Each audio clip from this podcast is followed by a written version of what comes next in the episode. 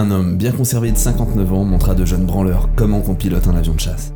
Il drague la serveuse, retrouve le fils de son ex-coéquipier et visite un vieux pote. Ah oui, et il finit par euh, faire du stop en Russie pour rentrer chez lui, parce qu'il a pété son avion. Aujourd'hui, on débriefe la suite de Top Gun, intitulée Top Gun Maverick, avec euh, toute une équipe. Top Gun Maverick qui vient de sortir et qui vient de dépasser le milliard de recettes au box-office. Avec moi pour en parler, Simon, Bonjour Vincent Ouais et Paul. Le retour Salut de Paul. la compagnie. Et Roger. Roger. Merci. Voilà, le fameux Roger qui est là. Dans quelques instants, on va parler de Top Gun Maverick. Les pelliculteurs sont parés pour un second décollage au pays des navions. C'est parti pour ce nouvel épisode du podcast qui shampouine les films cultes du cinéma. Bonsoir, mesdames et messieurs.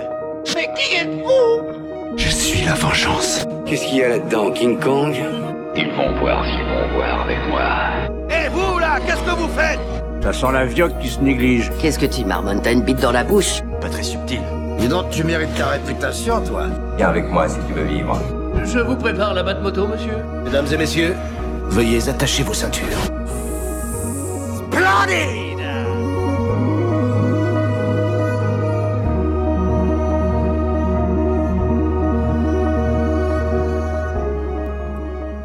Bienvenue dans ce nouvel épisode euh, du podcast des films cultes.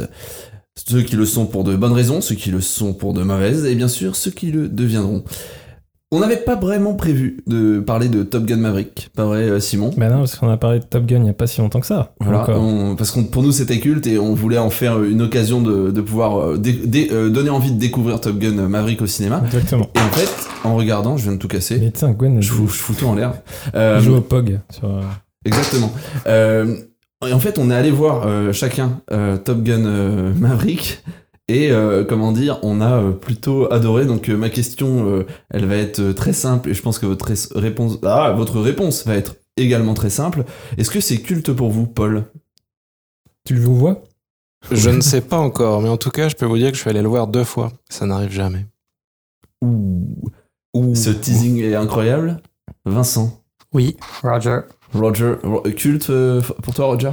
Ouais, très culte. Très culte. Simon? Alors, pour moi, c'est culte et je vais l'expliquer pourquoi en une phrase. C'est culte pour la prouesse technique que ça apporte avec euh, 100% de prise de vue réelle des avions. Et rien que pour ça, en fait, ce film-là, il va devenir culte dans le paysage Merci Simon, le podcast est terminé. Voilà. Merci d'avoir écouté. Bonne du journée, coup, au euh, revoir, à bientôt. Super. Non mais c'est c'est assez, alors c'est assez inédit en fait, parce que quand on parle d'une suite, euh, une suite donc euh, par euh, par essence, c'est quelque chose qui euh, vient rajouter euh, un bout de l'histoire, comme une rustine, un, un truc en plus quoi. Euh, et pour que ce, pour que le- une suite soit culte, c'est pas évident. Est-ce que vous pouvez me citer une suite d'un film euh, culte par exemple? Moi j'en ai un, c'est Terminator 2. Euh, le Monde Perdu, la suite de Jurassic Park. Pour toi c'est c'est plus culte que le 1 presque? Très mal accueilli euh, lors de sa sortie, Ouais. mais qui est devenu culte. C'est à mon sens. pas mal. Il Alors- est pas mal. Alors que le Après, 3 n'est jamais ouais. devenu culte. Retour vers Exactement. le futur aussi. Retour vers le futur. T'en as un Non, là, j'ai rien. A- Mais euh, c'est là- rare, c'est pour dire Bah, c'est rare. vois, mais ouais, mais tu vois, par exemple, euh, si tu prends ouais, la trilogie de, euh, de Nolan, tu prends The Dark Knight, Batman c'est Begins le- et The Dark ouais. Knight, là, et chut, t'avais un ça, cran au-dessus ça- là après. hein. ça scale un peu fort. Ouais. Donc c'est culte euh, pour, euh, pour nous. Est-ce que euh, on peut essayer de résumer un tout petit peu l'histoire euh, Donc euh, on, va, on va le faire un petit peu pêle-mêle tous, on va apporter des, des éléments. Donc c'est l'histoire donc de euh, Pete Pete Mitchell, Mitchell, Allez. toujours le même. aka Maverick, donc on- il repense son rôle. Aka, je suis gaulé comme jamais. Ouais, j'aimerais bien ressembler à ça à mon grand 59 ans, mais en fait, j'aimerais bien ressembler à, à ce ce à quoi il ressemble à 59 ans, mais maintenant, par exemple. Oui. Alors que tu as 15 ans. Voilà, alors que j'ai, euh, voilà, je vais, je vais, je passe mon brevet cette année. Euh, donc il est pas euh, pilote, enfin il est pilote. euh, au début du film, il est pilote pour euh, une, une expérimentation en fait, pour essayer de de- d'augmenter la vitesse euh, des euh, des euh, des engins. C'est à peu près ça. Sauf Il fait, que des, il fait des tests sur avions hypersoniques. Voilà. Ça. sauf que ça se passe Très belle introduction d'ailleurs. Ce, euh, Magnifique. Ce film avec euh, cette scène. Si vous aimez euh, les images euh, d'espace, euh, euh, un peu à moitié nocturne, d'aviation, c'est à tomber par terre. Mm. Et puis c'est l'occasion de dire que aujourd'hui, 36 ans après le premier épisode, Maverick n'a absolument pas changé. Il est toujours aussi rebelle, il est toujours aussi casse-couille, et euh, tu lui demandes de faire une chose, il fait l'opposé. Donc ça, C'est l'occasion d'introduire de cette manière-là. Ils ont pas beaucoup fait évoluer le personnage. Non, parce que tu sens que le mec, en fait, il veut qu'une seule chose, c'est-à-dire que tu sais, on lui promet de dire, bah après, tu peux devenir instructeur à Top Gun, tu vas finir euh, comme Iceman, tu vas devenir euh, général et tout. Et en fait, lui, il s'en fout, tout ce qu'il veut, c'est juste mettre les mains dans le cambouis, et veut, il veut voler, quoi. Laissez-moi voler, et c'est tout, quoi. C'est aussi pour ça qu'on aime ce personnage. Alors avant, avant de, de, re- de, re- euh, de reprendre ce rôle qu'on redécouvre dans la scène d'intro, il y a cette, ce, générique en fait qui est composé, qui est un peu un copier-coller du générique de, de du Top Gun d'origine Original. avec euh, la musique Danger Zone. Danger Zone Voilà. Et on retombe immédiatement euh, dans l'esprit du premier. Et on est attrapé tout de suite. Un je trouve que ça marche. un rictus en euh, fait ouais. quand, quand puis, parce que tu prends un plaisir fou. Puis même sur ce, l'intro du premier, c'est un peu comme un clip en fait, il se passe rien, tu es juste sur le porte-avions Ouais. euh, Le deuxième, c'est exactement pareil en fait. L'intro du deuxième, c'est quasiment un copier-coller de l'intro du premier, mais tu viens pour ça. Mais c'est ça. Et du coup, ça te met dans l'ambiance directe. Ouais. Donc tu te dis, ok, ils vont me servir ça. Et après, tu te poses la question, c'est-à-dire, à quelle sauce je vais te manger quoi? Genre, est-ce que ça va être euh, 100% nostalgie ou est-ce qu'il va y avoir des un bon mélange des deux et, Bah, moi, je- et c'est moi- intéressant. Moi, euh, c'est marrant ce que tu dis parce que j'ai j'ai tout de suite perçu en mode ah ils nous le mettent direct trop bien ça veut dire que derrière ils vont innover ils, ils, ils mettent du fan service dès le début mais ça veut dire qu'ils vont pas en faire pendant tout le film tu vois euh, euh, alors euh, moi je l'ai perçu un petit peu comme ça tu vois Les, les gens ne le savent pas, mais je souris. Parce que Gwen s'est trompée. je me suis gouré Bah oui, il y en a, il y en a, il y en a par Il y en la a suite. beaucoup. Il y en a énormément. Oui, fan service, ouais. oui oui C'est- mais C'est truffé de fanservice à Ouais, tous les étages. pas, pas, pas- alors euh, je, je, je nuance t'as raison il y a, bien il y a du fan service mais par contre pas du fan service que tu retrouves dans n'importe quel euh, second opus tu vois t'as pas euh, t'as pas de comment dire euh, tu vois moi j'ai trouvé ça agréable de pas retrouver le thème Take My Breath Away par exemple je me suis dit c'est bien parce que ça c'est le truc mythique Oui. et ils l'utilisent pas ils disent non nous on va Mais faire un ça, truc ça n'aurait pas eu de sens, tu vois, parce que Kelly McGillis, elle est plus dans le film. Donc en fait, c'était vraiment la, la romance du premier. Et là, en fait, euh, c'est pas du tout le cas dans ce second opus. Il y a encore une ont- romance, mais c'est avec une personne différente. Donc ça aurait été, euh, ça aurait été bizarre de réutiliser ce thème-là qui était ancré pour cette personne, je trouve. Ils ont effectivement un peu moins mis l'accent sur la romance, Oui, alors que, c'est une partie hyper importante du premier. bien sûr.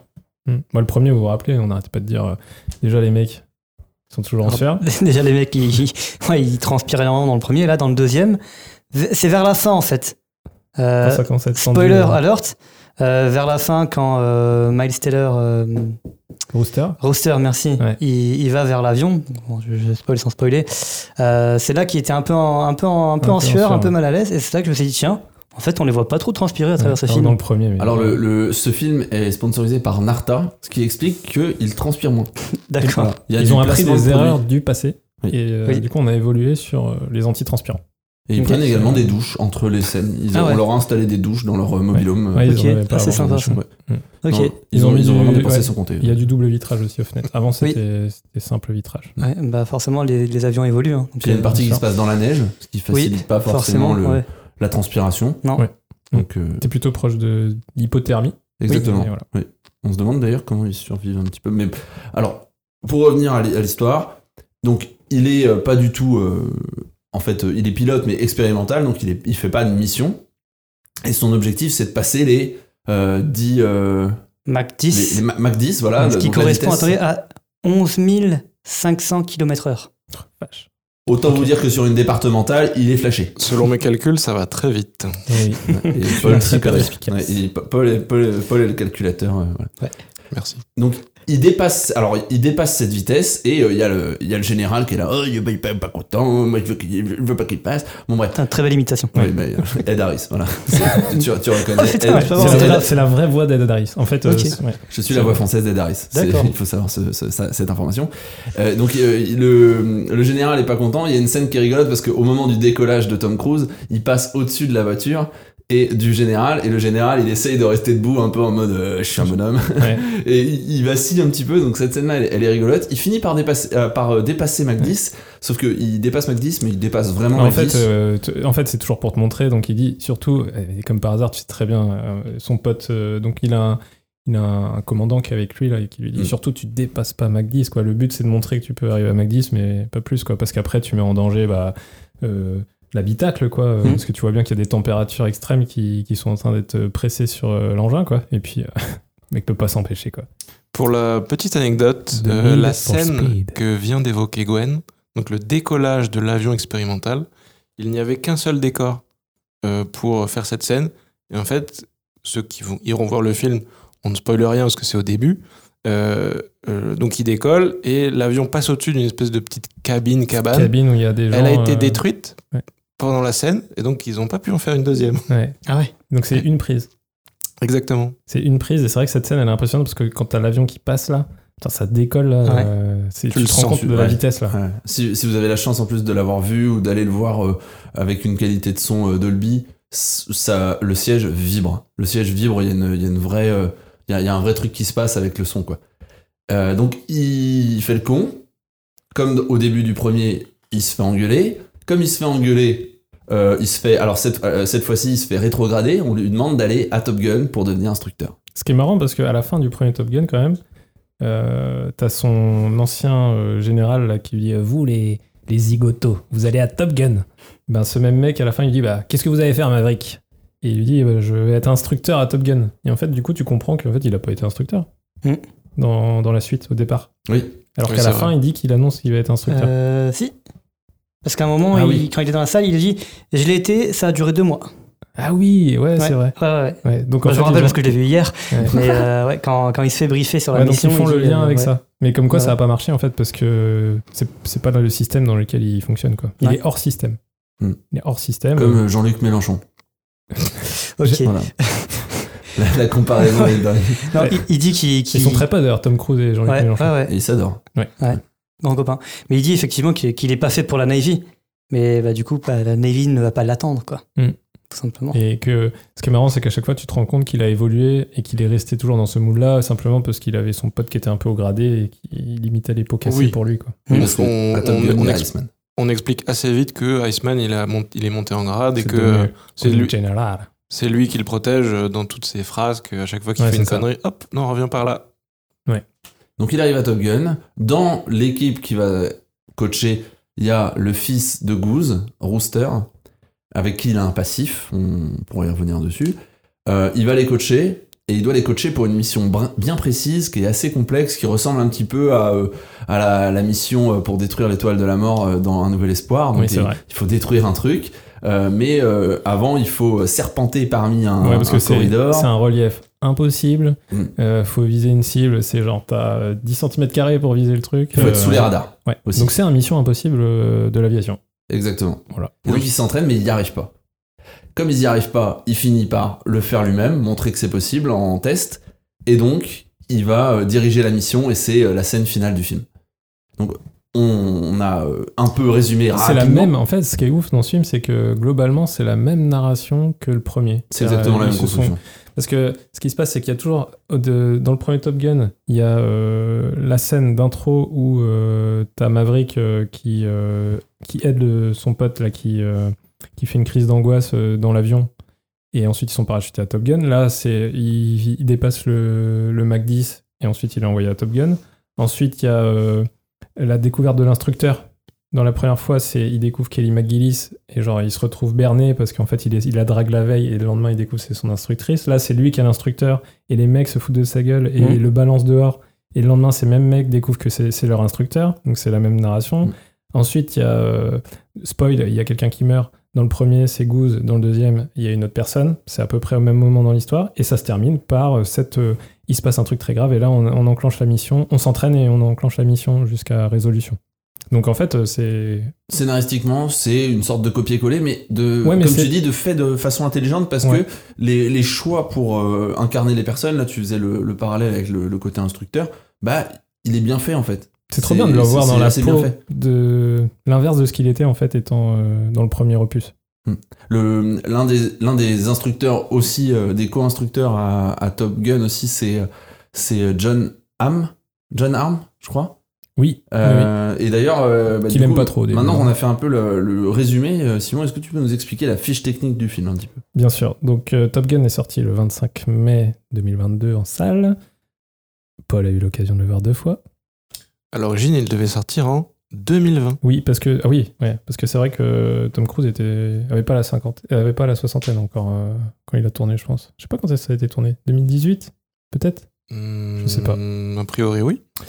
Donc c'est un film de Joseph Kosinski. Donc euh, Joseph Kosinski, c'est j'en avais parlé la dernière fois. Donc c'est un mec qui a fait Oblivion, qui a fait euh, Georges Tron, l'héritage.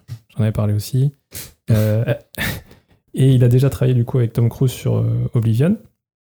Au scénario, on retrouve euh, Jim Cash et Christopher McQuarrie. Et Christopher McQuarrie, euh, pour ceux qui connaissent, bah, c'est celui qui a, qui a repris la, la saga euh, Mission Impossible, donc, qui a fait les, les- les trois dernières Missions Impossibles, donc euh, qui travaille avec Tom Cruise aussi. Donc on sent qu'il y a un environnement assez familier aussi pour Mr. Tom. Au casting, donc il y a bien évidemment Tom Cruise, Ma- Maverick. hein. Il est difficile à rater. Non. Puis tu sais, tu sens que c'est genre, c'est quand même le nom du film, c'est quand même Top Gun Maverick. Euh, Genre, euh, voilà, c'est le film de Tom Cruise, quoi. C'est- Il l'annonce dès le départ, hein, c'est assez clair sur la promesse. hein. Après, il y a Miles Taylor, qu'on retrouve dans le rôle de, donc de Rooster, donc le lieutenant Bradley Broadshaw, qui était du coup le fils de, de Goose dans le premier épisode. Un acteur cher à Vincent Un qui acteur. adore euh, Whiplash. Ouais, ouais, C'est bah, il, a, il a pas dû trop percer dans, dans le domaine du jazz parce qu'il se retrouve à piloter les avions de chasse. Donc, euh, C'est vrai. Et euh, très bon acteur. On, on en parlait avec Vincent, moi j'aime Ouais, bien. Je trouve ouais. qu'il a une gueule. Et Même dans Les voix 4 sur- Fantastiques, j'aime Ah bien putain, ce ouais, mec. c'est vrai qu'il est- tout. c'est vrai qu'il a joué un 4 fantastique. Donc euh, Miles Taylor qui. Et euh, dans Projet X. Et dans Projet X, on en parlé avec Paul aussi. Donc Miles Taylor qui est quand même bien affûté quand même hein, pour le rôle. hein, Parce que euh, Ah moi ouais. j'avais quand même plutôt souvenir de lui, Projet X, euh, Je pense qu'il a mangé des légumes. je pense aussi. Il a une petite stache aussi qui est. Ouais. Ah oui, parce qu'ils ont tous père, la hein. moustache. Hein. Faut dire, Mm. c'est une nostalgie euh, à 100%. Ils ont tous la moustache. On retrouve Jennifer Connelly dans le rôle de Penny Benjamin. Alors, je sais pas si vous vous rappelez, mais Penny Benjamin, on en parle que deux fois dans le premier opus, Dans la scène d'intro, dans la scène d'intro où. euh, quand ils se font engueuler, Ouais, il lui dit. vous euh, avez, euh, vous, vous avez euh, une fille flirté avec la fille d'un général. Fille d'amiral. Et là, il y a Goose qui vient et qui lui fait Penny Benjamin? Exactement. Ouais. Donc en fait, c'est cette dame qu'on retrouve, qu'on n'avait jamais vue dans le premier. À un moment donné, il y a la femme de Goose aussi qui en parle dans, quand ils ont une discussion avec. euh, Il y a Charlie et puis elle, et puis ils en discutent vite fait. Donc voilà. John Hamm, c'est celui dont tu parlais tout à l'heure, qui joue le rôle de Cyclone. Donc, le euh, méchant dans Baby Driver. Dans Le- Baby Driver, ouais, tout à fait. J'ai pas vu Baby Driver. Ah. Super. Ouais, Très bien. vraiment Eh ben, je le mets sur la je, liste. je recommande. Glenn Powell dans le rôle de Hangman, donc un peu le Iceman euh, des temps modernes. Ouais. Lewis Pullman dans le rôle de Bob. Charles Parnell dans le rôle de Warlock. Bashir Salahuddin. On retrouve Val Kilmer dans le rôle de Iceman. Très important. Ce- Cette, cette scène, il faut, faut parler de cette scène. C'est-à-dire que Val Kilmer, euh, aujourd'hui, il est extrêmement malade. Il est, il est plus malade. Ah bon? Ouais, en fait, il est- tu le reprends il y a. Enfin, pour le voir là, tu lui dis Ah, t'as bonne mine, mec. hein. Parce que quand tu le voyais il y a trois ans, euh, Ouais. pff, là, c'était dur. hein. Et, Mais il euh, peut plus parler, quoi. Non, c'est ça. Par contre, il ça, par contre, bah ouais, parce qu'il a eu une trachéotomie, donc euh, Hmm. le mec peut plus parler, quoi. Donc il, est, il, est, il, peut est parler, mais très difficilement, des cordes vocales. Et donc il y a une scène quand même où il est, où il est présent et où il donne des conseils à Maverick. Cette scène est folle. C'est trop bien, bah, c'est super bien fait en vrai, franchement, moi j'ai trouvé ça vraiment cool. euh, Il parle à travers un clavier. Ouais, c'est ça en fait. Donc euh, en gros, tu comprends que c'est quelqu'un, euh, il va voir, il va le voir, il lui dit qu'ils ont besoin de parler et que en gros, bah voilà, il, il était, il était malade et que ça allait mieux, mais que maintenant en fait, il a l'air d'avoir une une rechute et que du coup il veut lui parler et du coup bah il peut plus lui parler par la voix donc euh, ils échangent par message mais ce qui est beau c'est que il fait l'effort quand même sur la fin de lui parler avec une, une voix très euh, bah, très amochée quoi Mm. mais euh, je trouve ça hyper fort quand tu connais le passif de l'acteur et en plus quand tu connais l'histoire entre les deux personnages et j'ai trouvé qu'ils ont réussi à faire un truc euh, pas trop euh, tu vois pleurnichard quand même Mm. mais en même temps tu vois il y a de l'émotion entre les deux personnages et j'ai trouvé ça bien cette scène C'est là qui, qui comment dire, c'est là qu'ils font progresser le personnage de Maverick aussi, je trouve. Oui. Euh, là, dans, dans le côté émotionnel, Ouais. euh, tu vois, il a, il a grandi de ce côté-là. C'est vrai qu'en que fait, son chemin. il extrêmement est- bien géré. Ouais, t'as raison. C'est vrai que son chemin émotionnel, il est plus. euh, Comme vous disiez, là, le- la scène, elle est, euh, elle est hyper satisfaisante. Euh, elle est, elle est, ils ajoutent un petit peu d'humour à la fin avec Tom Cruise qui dit euh, Faut ruine pas le moment. euh, Enfin, tu vois, c'est, c'est non, ça marche très bien. Moi, j'ai adoré je trouvais que c'était hyper courageux de la part de l'acteur et de la part de l'équipe de, comment dire, de faire appel à Val Kilmer, sachant qu'il euh, qu'il est malade, et de, lui donner un peu une fin aussi à son personnage, parce que contrairement à Tom Cruise, qui lui n'a pas évolué euh, au niveau du personnage. Val Kilmer, lui, il est devenu hyper protecteur, comme on disait, avec Tom Cruise, avec euh, le personnage de Maverick. Donc ça, c'était assez chouette et euh, cette scène a du sens. C'est pas que un fan service. Dans, Ouais, le, tout à dans, fait. le, dans le déroulé de l'histoire, cette scène, Ouais, elle, a, elle pas- ouais. elle a pas mal de sens. Mm. Et en fait, c'est le message, il est là aussi. Hein, C'est-à-dire, on dit, là, on répète, euh, Tom Cruise, il a pas évolué. En fait, il a pas évolué dans la hiérarchie de ce qu'aurait dû être sa carrière, en fait. Mais ça veut pas dire qu'en tant qu'homme, il a pas évolué. Et c'est ce que tu disais, Paul, tu vois, genre, il a évolué sur d'autres aspects, en fait, de la vie. Et je pense que c'est aussi euh, le message, tu vois. Mm. De dire que l'évolution, elle passe pas forcément que Et- parce que ta, ta, ta carrière te destine à être, tu vois. Et c'est vraiment pas un sujet annexe dans le film parce que c'est ce qu'il bloque pour aider euh, le fils de son ancien coéquipier mort. C'est c'est ce qu'il c'est ce qu'il aide dans, dans l'aide de- de- du fils de Goose. Mm. Euh, c'est ça, c'est j'arrive pas à l'aider, je suis bloqué, je veux le retenir, etc. Et, et euh, je sais plus à quoi je pensais. Non, mais c'est totalement hyper intéressant. hein. Et euh, du coup, pour terminer la fiche technique aussi, je sais pas si Vincent des mots à dire là-dessus, mais du coup, à la photo, on a Claudio Miranda. Euh, on en a parlé la dernière fois, mais c'est un mec qui avait fait euh, euh, Oblivion, l'Odyssée de Pi, Tron J'adore ce film d'ailleurs, l'Odyssée de Pi. Benjamin Incroyable ce film. Ouais, Je sais pas si vous vous souvenez de la bande-annonce avec Paradise de Coldplay. oui, c'est vrai. Exceptionnel. Si, si vous avez l'occasion de. Si vous avez deux minutes Ouais. à tuer là, vous regardez bande-annonce Odyssée de Pi, elle est exceptionnelle. Elle est meilleure que le film. Et pas Enfin, bande-annonce Pi, parce que là, c'est D'abord, un peu vous, chiant. là. d'abord vous finissez le podcast. Ouais, euh, finissez le podcast avant de- avant d'y aller, bien sûr. Chaque chose en son temps. Vous le notez là sur un coin de table, Mm. euh, rapidement. Si vous finissez pas ce podcast, vous allez vous faire percuter par un F-18 à Mach 9. Et ça, c'est pas très sympa. Parce que Mac 9, ça va très vite. Ouais. Quelle Autant, vitesse Selon les calculs de Paul, À peu près va 10 très 000 vite. km/h. autant vous dire que vous aurez plus mal aux dents, voilà. Euh, ok, alors euh, ouais, donc euh, tu disais, pardon, je t'ai coupé euh, l'Odyssée de Pi pour. Ouais, l'Odyssée de Pi, Line of Fire aussi, parce qu'il a beaucoup travaillé avec Joseph Kosinski, et il a travaillé sur Spiderhead, qui vient de sortir sur Netflix aussi, euh, que je n'ai pas vu, mais du coup, c'est Claudio Miranda qui est dessus. Et. euh, et- Anecdote sur Spider-Head, ça fait trois jours que j'essaie de le regarder et que je m'endors au bout de 15 minutes. Ah. Euh, je Avec ne sais pas si- je ne sais pas si ça veut dire que le film est chiant ou que je suis très fatigué, mais Je pense que tu es très fatigué parce que moi, il, m'a, il a bien capté mon attention. Du coup, tu connais bien l'intro du film? euh, il y a un bateau. ok. Non, vraiment. Tu l'as vu, Vincent? Non, j'ai pas vu, non. J'ai jamais entendu parler d'ailleurs. Du coup, j'irai voir ce soir. euh, Ok. Bah, Il y a Miles de Teller quoi encore dedans. Ok. Au Québec, tête d'araignée. Euh, Voilà. Et Claudio Et- Miranda, ça te, ça te dit quelque chose? Bah, ça me dit quelque chose. euh, oui, parce que bah, Tron Legacy, j'ai j'ai beaucoup aimé ce film, j'avais beaucoup aimé sa photo. L'Odyssée de Pi, je ne l'ai pas vu. Euh, Benjamin Button, je l'avais vu aussi. Mais il a aussi euh, dirigé la photo d'un film qui sort euh, en 2115, qui s'appelle euh, bah, 100 Years avec Robert Rodriguez. Et c'est le film, je sais pas si vous avez entendu parler du truc, qui est enfermé dans une capsule, dans un coffre-fort, et qui va seulement être diffusé au grand public en 2115.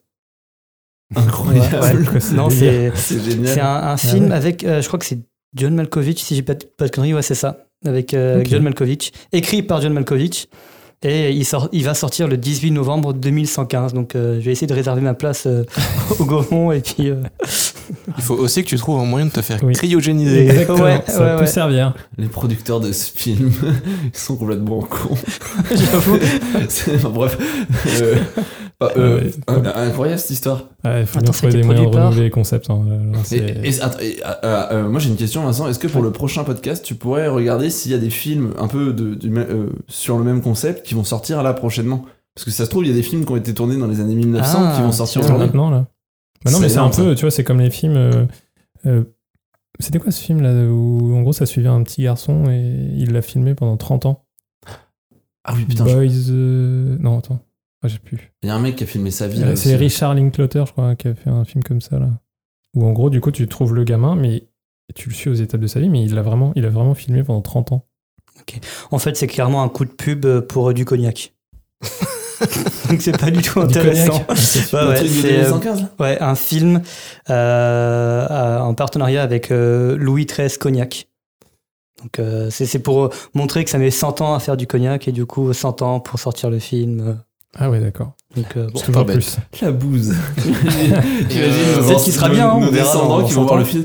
Wow, ils avaient vraiment des goûts de merde ces cons là. C'est terrible. Ouais. Et peut-être que dans 100 ans, on- personne ne boira plus d'alcool. Peut-être aussi. Peut-être qu'on ne boira que de l'alcool aussi. Peut-être Aussi. peut-être que techniquement, ça aura très très mal vieilli, alors que pour nous, euh, ce qu'on voit là, c'est incroyable. Peut-être que l'alcool sera devenu le carburant pour avion de chasse. Pour atteindre Ce Mach qui 12. expliquerait pourquoi Miles Teller a été intoxiqué euh, pendant le tournage. Exactement. Oui, oui. Oh, Le anecdote. vilain. Les connexions se Story time font. de Simon. Euh, Explique-nous. eh ben, Miles il, il- parce qu'il faut savoir quand même qu'il a passé plus de 20 heures euh, dans un F-18, donc Mhm. euh, à subir les vraies euh, pressions physiques que subissent les pilotes en plein vol. Et lors d'une sortie, euh, il, il est arrivé, il sortait pas très bien, il avait des, des plaques rouges partout, euh, et en fait, il avait fait une, une intoxication au, euh, Au jet fuel. au jet fuel, ouais. Donc Ah au carburant euh, du, des avions. Et du coup, il était, son sang était intoxiqué de ouf. Il Ah. était dans un sale état. Ouais, c'est, c'est, c'est galère ça. Ouais.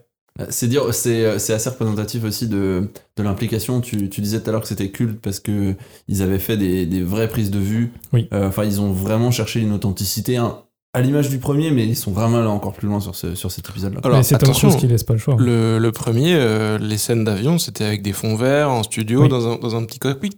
Dans un petit cockpit, pardon. Là, c'est dans l'avion. Non, c'est dans l'avion. Et Ouais, ça non, se voit, le on, premier, voit en le- fait. euh, on, on voit les jets sur les visages des, Hmm. des acteurs, etc. Ouais. C'est, enfin, oui, là où tu défendais le, le- comment dire, euh, les prises de vue réelles, bah ça, ça ajoute à l'immersion Ouais. d'une façon euh, incroyable. C'est ça qui fait que pour moi, ça va devenir culte parce que juste techniquement, ça va être sans doute le premier film d'aviation en 100% prise de vue réelle. Et ça, c'est hyper fort de base après. Et euh, comme tu dis, tu vois, le premier, ça se voit sur les visages. Que y a pas, ils ont pas la, ils ont des vis- tu vois, tu sens qu'ils sont pas trop bouffis, qu'ils ont pas les yeux trop fermés, qu'ils peuvent, peuvent gérer ça. Et c'est pour ça que les prises de vue de, en plan d'ensemble, c'est des pilotes qui volent. Et là, le, le réal, il avait, il avait filmé avec son directeur photo. Mais là, c'est vraiment genre, ils ont. C'est 800 heures de, de captation. euh, Top Gun Maverick. Ça a dû coûter une fortune, mais une fortune qui a été rentabilisée là parce que 1 milliard Ouais. euh, donc de dollars euh, de, De recettes. de, de recettes, c'est, c'est, c'est important. Oui, ça va. Moi, je pense ils, ont, que. ils, ont dû, ils ont dû retomber sur leur, Ah, sur leur bon pied, SMIC, quoi. ouais. Je pense. Tranquille. Je pense que Tom Cruise, là, euh, il vient de remettre une petite, euh, petite volée dans son compte, euh, compte épargne, là. Et attention, mes- messieurs, Sa banquière est on a super fini avec- on a fini avec Votre PEL technique. est au max. Mais euh, du coup, pour revenir sur la photo, pour Claudio Miranda, en fait, ce que j'ai appris, c'est que du coup, ils ont travaillé, donc ils, ils ont shooté en Sony Venice. Ok. Euh, donc c'est une caméra Sony euh, euh, qui est plutôt, plutôt pas mal, hein, notamment sur, le, sur euh, la basse luminosité. Elle est connue pour ça. Et euh, sur les focales, donc euh, ce qu'expliquait Claudio Miranda, c'est que ce qui était compliqué, c'est qu'ils ont, ils ont toujours voulu filmer euh, in camera avec du sol vers le ciel ou du ciel vers le ciel et qu'ils ont toujours fonctionné avec des très longues focales. Donc ils étaient entre du. Ils expliquaient c'était du, entre, du 100-350 sur des objets Fujinon. Ok. Et euh, donc une optique qui s'appelle, euh, je sais plus comment, mais c'est une optique Fujinon. Et en gros, il y en a qu'une dans le monde. Et en fait, il, le mec, il en parle, il dit Elle est ouf cette optique, cette optique parce que euh, qu'importe la distance de ta focale entre 100 et 350, euh, il n'y a pas d'aberration chromatique tout du long de la plage. D'accord. Et il n'y a pas de vignetting, euh, donc c'est des aberrations que tu peux voir à l'image en fonction de quand tu changes. Et euh, ils ont tourné avec ça et apparemment c'est assez ouf. Mais il n'y en avait qu'une dans le monde, donc en fait ils ont eu, ils l'ont eu un jour et après le reste ils ont travaillé avec d'autres optiques Fujinon, mais mais voilà. Donc c'est hyper intéressant. Donc il y a beaucoup de Gros, gros travail, quoi. Euh, bah sur- ouais, et puis un choix euh, d'optique où genre bah ouais, on en fait ils ont filmé avec des ils la caméra est loin de ce qui se passe en fait. C'est ça qu'il faut faut comprendre quoi. Mais visuellement euh, c'est vraiment full frame là, tu t'en prends quand même plein les plein les yeux et c'est intéressant. On a fini avec la fiche technique. On va parler musique tout à l'heure parce que c'est une partie très importante. Et évidemment, comme on n'a pas de budget euh, chez Pellicult, euh, toutes les musiques seront bruitées à la bouche. Bien sûr. Euh, Bah j'ai pas amené ma guitare du Pacte des loups. ah oui, ça c'est dommage. Roger. Sound design. C'est terrible. C'est ter- c'est terrible. Vincent faisait ça au ciné, il m'a raconté. Voilà. Il a fait Il tous les sound design Ah, faisait j'ai- l'avion. J'étais sur le, ouais, j'étais sur le siège. Les gens me regardaient bizarrement parce que je. Là, vous, vous voyez pas euh, en écoutant le podcast, mais je fais très très bien l'avion. Il est dans les faits Et divers. du coup, il a d'ailleurs. pas vu les 15 dernières minutes parce Attention, Gwen, un de la F-18 scène. à côté de toi. Oui. Il, il va très très vite. Très très vite. Là, on est sur une vitesse de 2 km/h au moins. Ah, il s'est fait flasher. Au moins. J'ai un quiz Allez. Je l'ai appelé le Tom Quiz parce que ça va porter sur Tom Cruise. Je vois qu'ils font des têtes. Est-ce que j'assume, est-ce que j'assume pas? Je- J'enchaîne tout de suite avec la première étape de ce quiz. Vous pouvez tous participer évidemment. Euh, même vous dans votre véhicule, dans votre voiture ou sur votre canapé ou dans votre lit en train de vous endormir. Ou dans F18 Si Oui. c'est un pilote qui écoute. Exactement. On- euh, oui. Bonjour à tous les pilotes et Bonjour, bonne journée. les pilotes. Salut Tom. La première question que Tom De ce pilote quiz. dans la vie perso. Exactement. La première question de ce quiz, c'est est-ce que Tom, euh, Top Gun Maverick est le premier film de Tom Cruise à dépasser le milliard de recettes Oui. William à gauche. Simon. Euh, non. Il, il a fait d'autres non. films quand même. Je pense pas. Donc toi tu dis euh, donc euh, pour toi c'est le c'est euh, C'est il pas a le fait premier d'autres- film, il a- qu'il fait- d'autres films. Ouais. Quel autre film tu penses qui a fait un, un milliard? Je dirais euh, l'un des missions impossibles. Ouais, j'aurais dit pareil. Bah, Moi j'aurais dit pareil aussi mais c'est Paul qui a raison. Ah ouais? C'est Paul qui a raison, c'est le premier film Paul de Tom Cruise à dépasser le milliard Paul de a dollars. fait ses devoirs. Paul, ouais. C'est parce qu'il a vu le film deux fois. Je soupçonne Paul d'avoir poncé Il Google a avant ce podcast. 500 millions de sa place par film. Euh, Voilà. Seconde question, et là, Paul, j'espère qu'il a bien, bien, bien révisé parce qu'on va aller très, très loin. Le nom complet de Tom Cruise est Thomas Cruise Mapotter 5. Vrai ou faux? Vrai. Vrai. Faux. C'est Vincent qui a raison. Le vrai nom de Tom Cruise n'est pas Thomas Cruise Mapotter 5, mais Thomas Cruise Mapotter 4. Il est dur ce monsieur. Je te déteste. Coucou. Euh, sa secte préférée est la scientologie, qu'on connaît aussi sous le nom d'église de Jésus-Christ des saints des derniers jours. Est-ce que c'est vrai? Tu veux dire, Est-ce que la- cette affirmation est vraie? Tu veux dire euh, ce que, Est-ce que, comment est connue la est-ce scientologie que la scientologie est aussi appelée l'église de Jésus-Christ des saints du- des derniers jours? Je suis très content de ne pas avoir de réponse à non, cette je- question. Non, non, je pense pas. Ouais. D'accord. Si euh, vous écoutez ce podcast et que vous avez la réponse à cette question, Si vous faites partie de la scientologie, on vous salue et euh, abonnez-vous à notre compte Instagram. Euh, faux. Euh, alors c'est un courant restaurationniste quand même, euh, mais c'est un courant à part entière. Donc il y a la scientologie, il y a l'Église de Jésus-Christ des Saints des derniers jours et il y a les témoins de Jéhovah. Et ils ont tous un point commun, c'est qu'ils tapent toujours par deux à notre porte. Voilà. C'était et l'un des deux est toujours Tom Cruise. le petit moment secte. Euh, comme je trouve que c'est hyper intéressant euh, les sectes, euh, je vous propose une autre question sur la scientologie.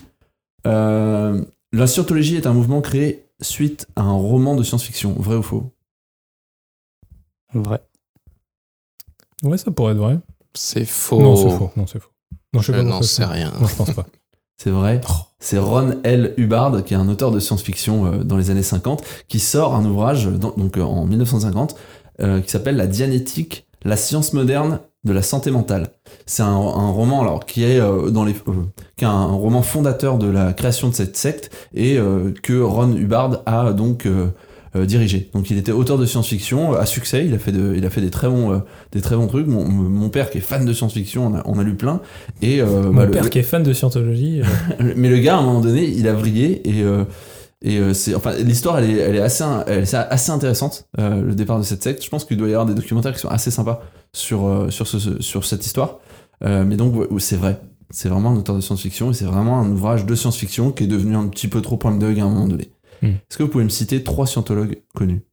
Oh, à part Tom Cruise, moi, je sais pas. Non Aucune idée. Donc, il y a John Travolta, Ah ouais. Elizabeth Moss de Handmaid, Tale, Cathy Holmes qui vient de quitter euh, le mouvement. C'est, Bah, on dirait qu'elle vient de quitter un club Mais pendant non, le mercato. mais- elle y est. Non, mais elle y a été par défaut. Elle, Elle était surtout mariée. Parce qu'elle était mariée à Tom Oui, Cruise. voilà. Donc pour, il, il a dû la ramener en mode euh, t'as pas le choix et puis euh, Mm. maintenant Viens. elle va. Viens, ça va être cool.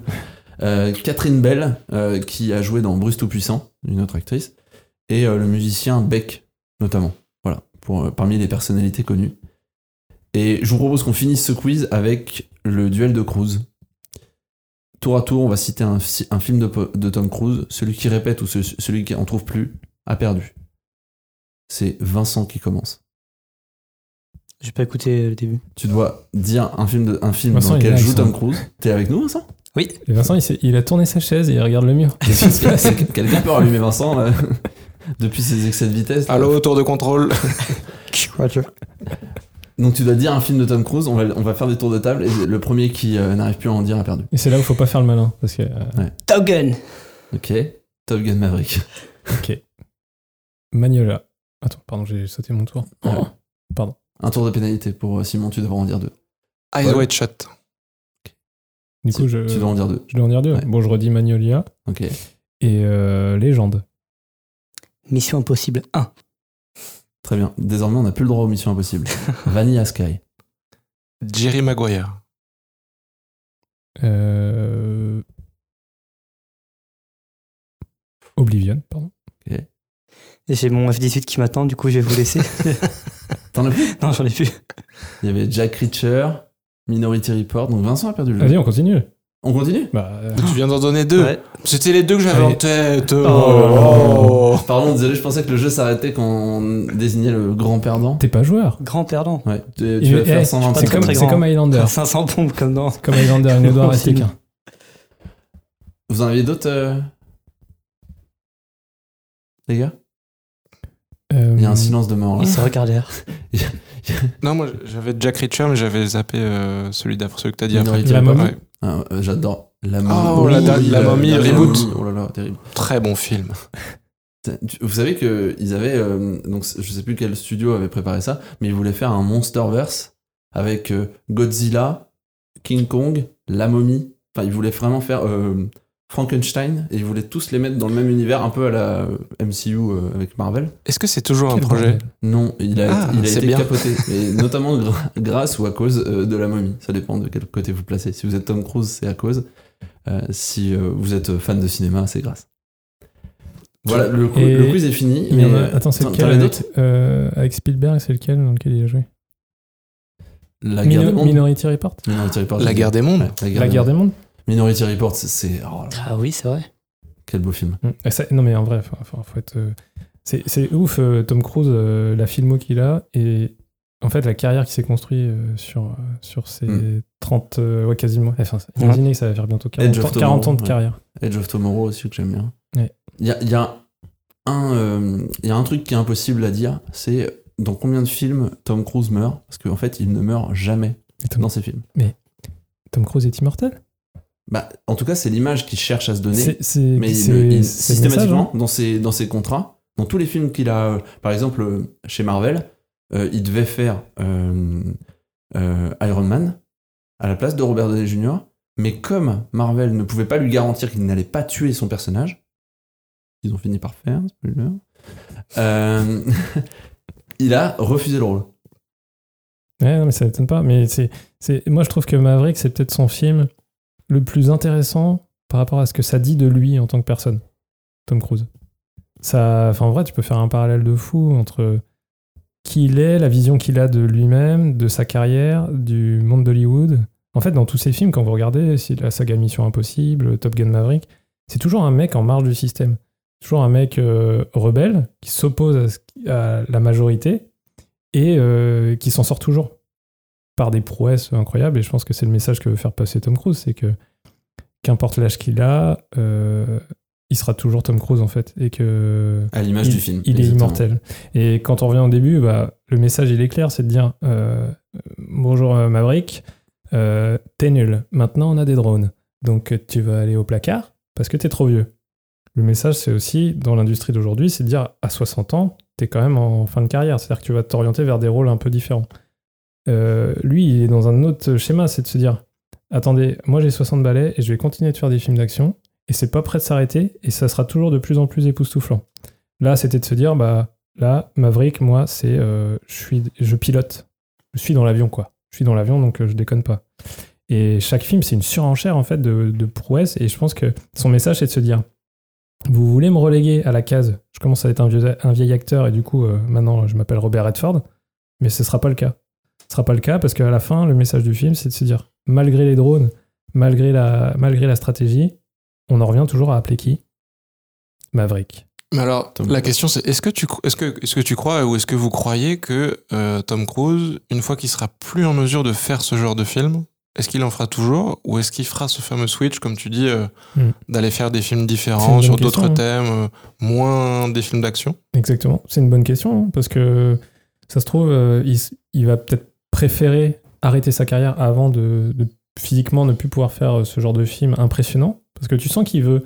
Il a, il a vraiment insisté pour que Top Gun Maverick soit diffusé au ciné, alors qu'il a essayé d'être acheté par euh, plein de plateformes. Et lui, il était genre, non, ça c'est un film de ciné, parce que lui, c'est un défenseur du cinéma un peu à l'ancienne, quoi. Genre, Alors, si vous l'avez pas encore vu, euh, moi je suis, je suis d'accord avec Tom. Ouais. Euh, et si vous pouvez aller le voir en Dolby, euh, vous penserez à moi quand les avions passent le mur du son. c'est un des. Euh, et il, y a- C'est- il se passe quelque chose. Ouais. Parce qu'il y, a- il y a Vincent qui va dans chaque salle de ciné de France et Pour qui faire fait le sound design derrière l'écran. Ouais. Vincent, s'il te plaît Ouais. Voilà. Donc ça, c'est un F-18 qui se fait aspirer par un trou noir. C'est marrant parce qu'on dirait vraiment un Dyson sur une moquette. Mais euh, Mais je fais aussi les, aussi les sound design pour les pubs de Dyson. putain, j'en étais C'est pour ça. Impressionnant. D'ailleurs, je suis, je suis navré, messieurs, mais je vais devoir vous laisser parce que j'ai mon avion qui est garé en double fil. Faut vite que j'aille le bouger.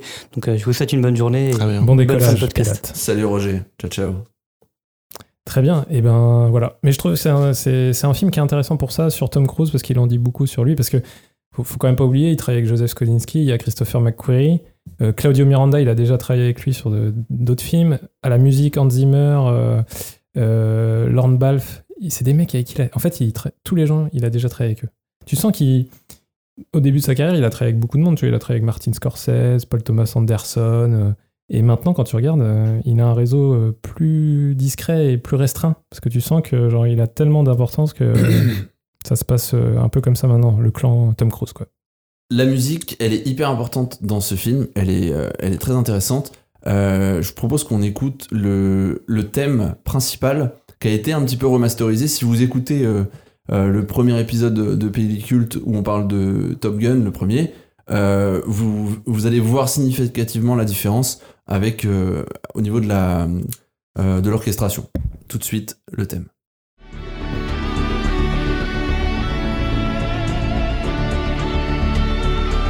Alors là, a priori, rien de révolutionnaire. Un peu plus de drum derrière. Important. Voilà.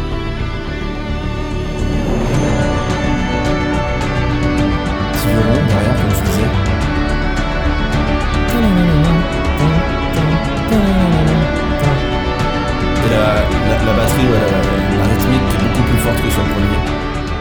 Donc euh, il y a tout un travail de réorchestration et de réinterprétation aussi du mythe de, de la musique. On de- garde l'essence, mais tu sais, genre on vient le rendre un peu plus. euh, Moi, moi franchement, j'avais les. Les, les poils dressés, hein. franchement, dans la musique, Mm. toute l'ambiance là, j'étais. Ah, ça, ça- ouais, c'est ça, je trouve que c'est un, un bon ensemble entre ajouter quelque chose de un peu plus épique et en même temps garder euh, l'essence même de, de ce qu'était Top Gun d'un point de vue ambiance. Et, euh, mais ça, c'est Hans Zimmer aussi. Il est fort pour ça. L'autre thème, euh, donc, euh, qui est cette fois-ci euh, totalement inédit dans ce film, qui n'est pas une réinterprétation, c'est Dark Star. Qui est, Donc là, pour le coup, c'est c'est le nouveau thème qu'a composé Hans Zimmer pour, Mm. le, pour le film. Et là, on est vraiment dans, dans autre chose. quoi. Genre là, il apporte une touche très, Moi, ce que très bien, contemporaine au film. le riff de, du son qu'on vient d'écouter, on peut quasiment le chanter par-dessus le son qu'on va écouter tout de suite.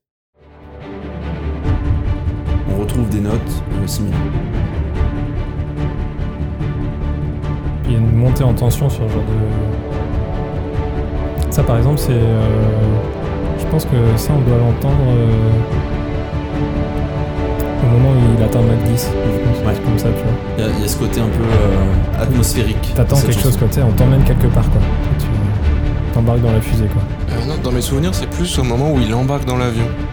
Parce que je crois qu'il n'y a pas de Non, c'est. de son. attends, euh, Dark Star, c'est. mais non, c'est c'est à la fin. Ça. Non, parce que Dark Star, c'est pas le nom de code pour l'avion euh, prototype.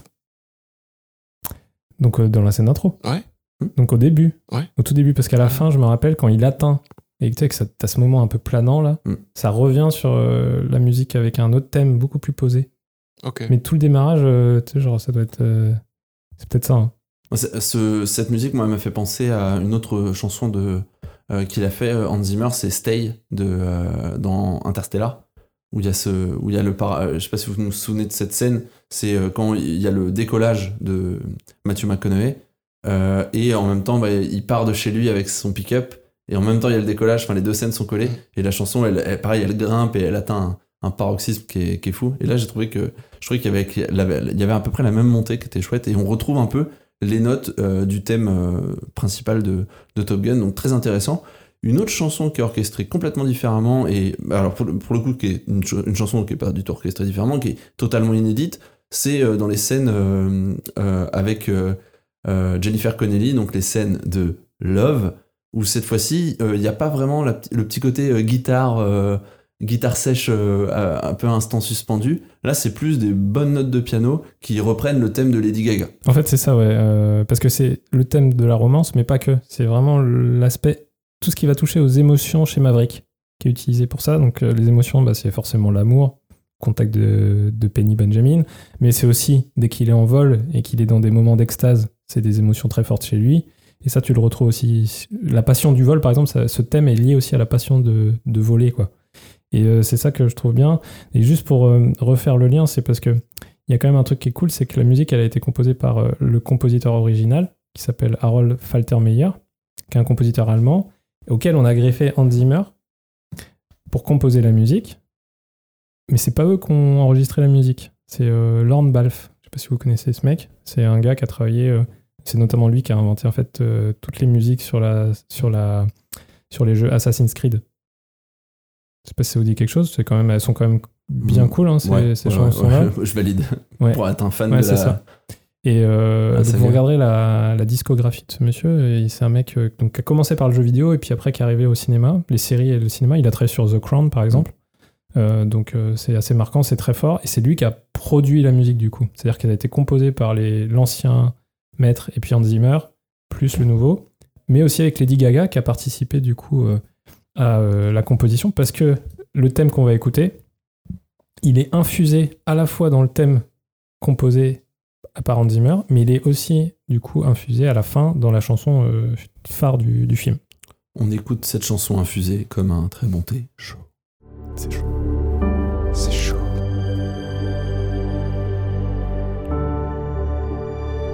J'adore. Là, je vois Gwen et Paul, ils s- échangent des regards d'amour.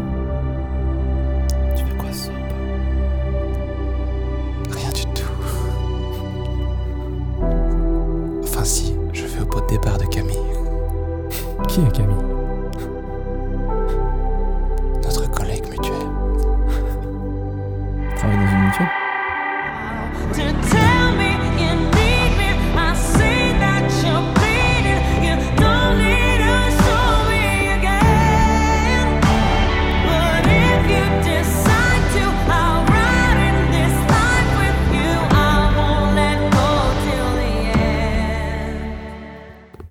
J'adore Lady Gaga. Alors, moi, je dirais que c'est pas aussi fort que Take My Breath Away de l'original. Parce C'est- que- Alors c'est pas passe. comparable et puis c'est pas c'est pas intégré de la même façon au film. Non, c'est ça, mais. euh, Ça n'a trouve pas la même est- signification. Non, c'est ça. Là on Mais- est c'est vraiment l'épilogue. euh, on va faire un tour d'avion avec euh, la petite amie de Maverick, C'est ça. mais ça une s'arrête là. petite course de moto avec un F-18 et puis Voilà. on rentre à la maison. Mm. D'ailleurs, c'est marrant parce que, genre, vous voyez cette scène où, du coup, euh, il veut pas se faire choper par euh, l'enfant de Penny Benjamin. Et du coup, elle lui dit de dégager par la fenêtre. Oui. Et Oui. du coup, il saute par la fenêtre et en fait, il se retrouve face à la gamine. Oui, c'est marrant. Et ce message, il est hyper marrant aussi, si tu le compares à Tom Cruise. C'est de dire que Tom Cruise, en fait, il dit Je suis un peu l'éternel jeune homme. Hmm.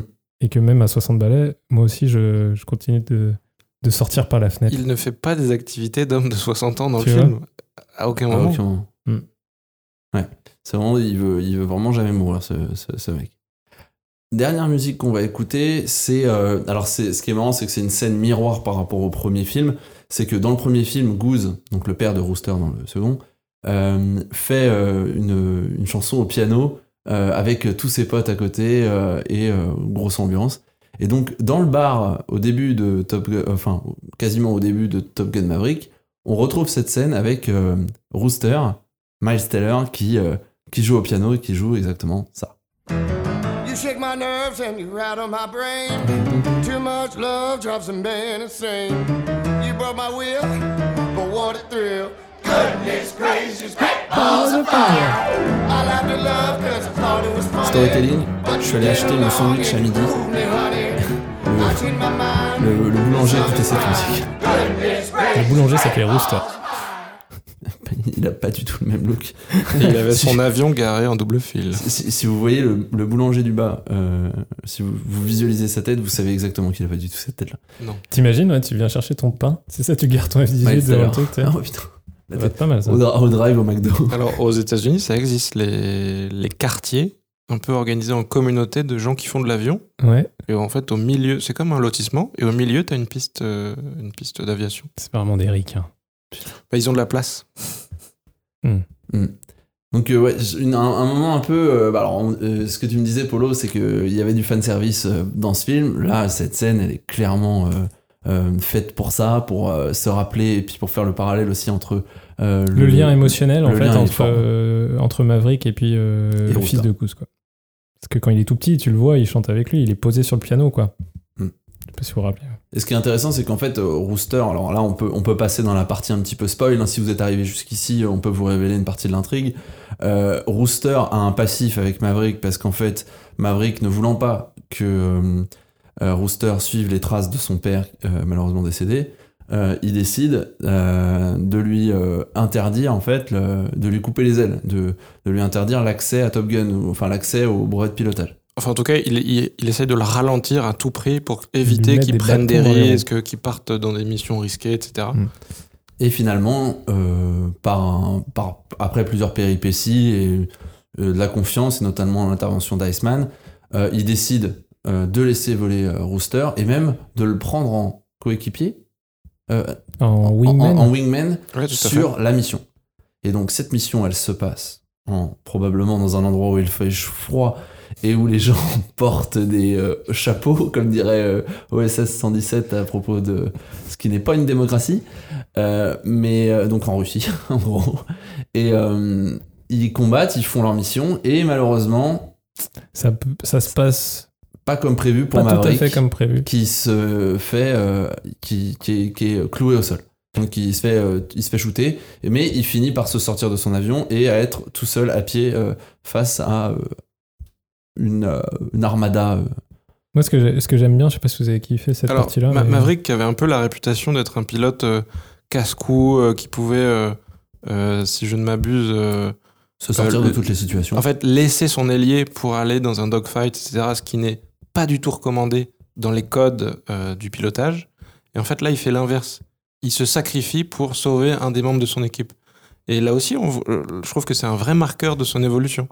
Cette, euh, bah, ce sacrifice, tout simplement, parce qu'il est abattu et puis il finit par terre. Hmm. Parce que dans le premier Top Gun, je sais pas si vous vous rappelez, à un moment donné, il est le. le c'est c'est l'avion. Alors, euh, euh, je sais pas comment on appelle l'avion, c'est qui vient en renfort du premier, euh, qui se met souvent de côté. Et il, à un moment donné, il est à côté de Iceman. Et en fait, euh, il se barre pour aller chasser Ouais. euh, Vi- Vi- Viper ou un truc comme ça à un moment donné. Et donc là, tu vois, il sort totalement de ce qui est censé être fait. Et là, c'est vrai que, comme dit Paul, du coup, il fait l'opposé. Donc ça montre aussi l'évolution euh, de ce Mm. côté-là, quoi. Donc il est, il est cloué au sol et Rooster vient à son secours, détruit euh, l'avion qui allait le tuer. Sauf qu'il se retrouve aussi lui au sol. Et donc ils sont tous les deux comme des cons au milieu de la Russie. Euh, mais à côté d'eux, à côté d'eux, il y a une base. Il y a une base Mais- et ils, ils y trouvent un F-14. Ouais. Le, Le- Il y, a un- avions. il y a un- il y a un parallèle qui est assez fou. euh, en fait, Rooster prend exactement la même, la même décision que Maverick dans le premier quand il va sauver celui qui fait une crise de, de panique dans l'air. Ouais. Il y retourne. En fait, il y a un, c'est un, je trouve qu'ils font aussi l'apologie de ça, de la camaraderie, l'esprit d'équipe, etc. Et que c'est hyper bien illustré. Mm. Euh, et voilà, il va le sauver et, comme a dit Gwen, bah, il finit euh, lui aussi par terre. C'est ça. Mais toute cette scène-là, euh, je sais pas si vous avez vraiment apprécié, mais moi j'ai trouvé ça vraiment très cool. Les parallèles entre la dangerosité de la mission et le suivi un peu GPS 3D du côté de la base de commande et ce qui se passe sur le terrain. Parce que tu sais, euh, on en rigolait avec Paul parce qu'on faisait toujours les mouvements quand ils sont en train de faire les, les virages avec les F-18 là. Mais euh, quand tu vois ça et qu'à côté de ça en parallèle, on te montre le cheminement à travers les ravines et tout là où ça tourne, j'ai trouvé ça, genre la montée crescendo plus la musique là. Moi, c'est, moi j'avais, j'avais main moite là dans, toute cette partie là. là j'étais avec eux dans l'avion. hein. Il n'y a aucun moment où t'es aveugle en fait. Pas, euh, par rapport pas aux, autres films, euh, oui, mais par rapport aux autres films d'aviation, il n'y a aucun moment où tu vois pas la scène où tu te dis bon, oui d'accord, vous me montrez ça, mais qu'est-ce qui est en train de se passer? Non, à tout moment en fait, soit tu vois l'intérieur, soit tu vois l'extérieur, soit tu vois les images GPS euh, avec la modélisation 3D, mais t'es tout le temps euh, au contact de ce qui se passe. Et du coup, ça, c'est quand même assez appréciable. Par, euh, Par rapport au premier volet, il y a une vraie évolution, Mm. je trouve, là-dessus, où bah, à l'époque, Ouais. forcément, on était limité parce que, je sais pas si vous vous rappelez, les animations euh, sur les ordinateurs, euh, c'était des points verts Ouais. hein, qui clignotent. euh. C'est un peu le Star Wars dans, comment dire, euh, justement dans euh, Un Nouvel Espoir, là, quand ils font la mission là où ils doivent détruire l'étoile de la mort, là, mais les modélisations 3D, c'est un bouton qui clignote. Enfin, y a, enfin, Ah oui, ouais. là, oui, on a évolué là-dessus, putain, c'est. Mm. C'est, ouf, mais ça, Ça ça, rend aide immersif, vachement. quoi. Ouais, ça rend vachement plus immersif. Sur ce film, euh, sur cette fin de film, Simon, la dernière fois, on en discutait après, après l'avoir vu. euh, il trouve un F-14 à la fin de ce film. Et euh, à l'image de ce que tu disais tout à l'heure, là, Mm. qui était super intéressant sur le, le côté Maverick, Tom Cruise, au niveau de sa carrière à Hollywood, bah, c'est quand même dingue en fait que la seule façon pour, sauver leur peau à la fin du film, c'est de reprendre euh, une vieille Une carcasse vieille barrique. qui euh, fait les beaux jours du premier Top Gun en fait. Exactement. Parce qu'ils volent sur des F-14 dans le premier. Ouais, Et c'est- donc, il- c'est exactement la ça. morale du film. Mais en fait, c'est ça, c'est que ça vient conclure exactement le message sur Tom Cruise, euh, qui est de dire, euh, en fait, c'est l'Antiquité qui sauve tout et qui sauve les meubles. Donc c'est euh, de dire, bah, n'essayez pas de me remplacer parce que ce sera toujours moi en dernier. c'est un peu ça le message. J'aime bien. Bon après, voilà, c'est Je sais pas. plus- Ouais. Je, en fait, tu vois, c'est un parallèle qui peut se trouver, mais, euh, mais je le trouve intéressant, mais même si je pense que le propos du film, il est pas là, tu vois. Mais, euh, mais j'aime bien de se dire que Tom Cruise, il est tellement dans le contrôle, ce mec, que et ça reste intéressant quand même sur ces choix-là, tu vois. c'est tiré par les cheveux comme théorie, mais j'adore. Je trouve ça vraiment trop stylé. De se, di- de se dire qu'il y a, il y a cette profondeur où ils ont pensé peut-être à ça, ou même que nous on puisse y penser. Tu vois, je, je trouve, je trouve ça, je trouve ça vraiment vois, chouette et c'est ce qui amène. euh, Je me dis, tu vois, parce que Tom Cruise, par exemple, il est euh, donc c'est un acteur, mais il est aussi producteur, euh, il est producteur de- Mhm. à la Paramount, je crois. Et euh, forcément, quand tu es producteur, tu as un droit de regard sur ce qui va se dire, ce qui va se faire. Donc, comme il est producteur de Top Gun Maverick, tu sens qu'il il, il a une sorte de contrôle sur ce qui va se passer, sur son image. Et donc, je pense que tu lui fais pas faire n'importe quoi. Et je pense que les symboliques chez lui, elles doivent être assez fortes quand même. Donc, euh, par exemple, c'est lui qui a imposé que tous les acteurs choisis pour les rôles des pilotes de l'é- de l'école Top Gun, c'est qu'ils soient tous capables d'aller dans des F-18 et de passer 20 heures dans les F-18. C'est lui qui a imposé ça. Donc c'est. Et ils ont accepté. Et ils ont accepté. Et puis tu, tu ils racontent tous que c'était incroyable parce que genre c'était dur quoi. Mm. C'était dur. Ils ont senti. ils- Enfin tu sais des fois ils disent t'as l'impression que tu vas tomber dans les vapes, que t'as envie de vomir, euh, t'es pas bien quoi. Mais les mecs ils, sont, ils disent mais il y a jamais rien de plus immersif euh, dans un rôle quoi. Mm. Que de se sentir vraiment comme euh, c'est censé se passer quoi. Ouais, l'authent- l'authenticité passe par là, comme tu disais, Paul. euh, les marques sur le visage parce qu'ils prennent des jets dans la gueule. Enfin, vraiment un film authentique. Je crois qu'on est tous unanimes sur la question. Il a, enfin, nous, il nous a, il nous a marqué. Et pour nous, c'est un film qui va, qui va vraiment euh, rester comme, euh, comme une, comme une référence et qui va potentiellement aussi amener à plus d'authenticité, d'authenticité dans le cinéma. Là où euh, parfois on a tendance à, à trop utiliser euh, les fonds verts. Euh, les gars, si vous- sauf si vous avez autre chose à dire à propos de ce- cet épisode, on va conclure. Euh, merci d'avoir suivi donc cet épisode. N'hésitez pas à nous suivre hein, sur Instagram pour euh, voir en exclusivité la sortie des derniers épisodes. Peut-être qu'on se reverra pour un Top Gun Maverick 2 ou euh, du coup un Top Gun 3. Euh, ça, on sait pas encore. En 2115. En 2115, du coup, on ouvrira cette fameuse capsule pour euh, boire du et on ouvrira un petit cognac en même temps. Tom Cruise sera cryogénisé dans du cognac. On vous dit à très bientôt euh, pour Pelliculte et pour un nouveau débrief qui devrait arriver très prochainement. Et on se quitte Avec un petit, sur le thème, le petit riff. euh, sur le thème euh, phare de Top Gun. Euh, et on vous dit à bientôt pour un nouveau décollage. Ciao, ciao. Et on ressort tous la guitare pour l'occasion. Et c'est parti. Allez, salut. Ciao, ciao. Il est avec qui Tom Cruise en ce moment? S'il est- Il est plus avec Katie Holmes. Il est célib Euh, il sort avec lui-même. Ce qui est déjà bien suffisant. C'est beaucoup de boulot. C'est beaucoup de boulot. ouais. Puis au moins, euh, au moins quand tu t'engueules. euh, Ouais, non, je sais pas où je vais avec cette fois.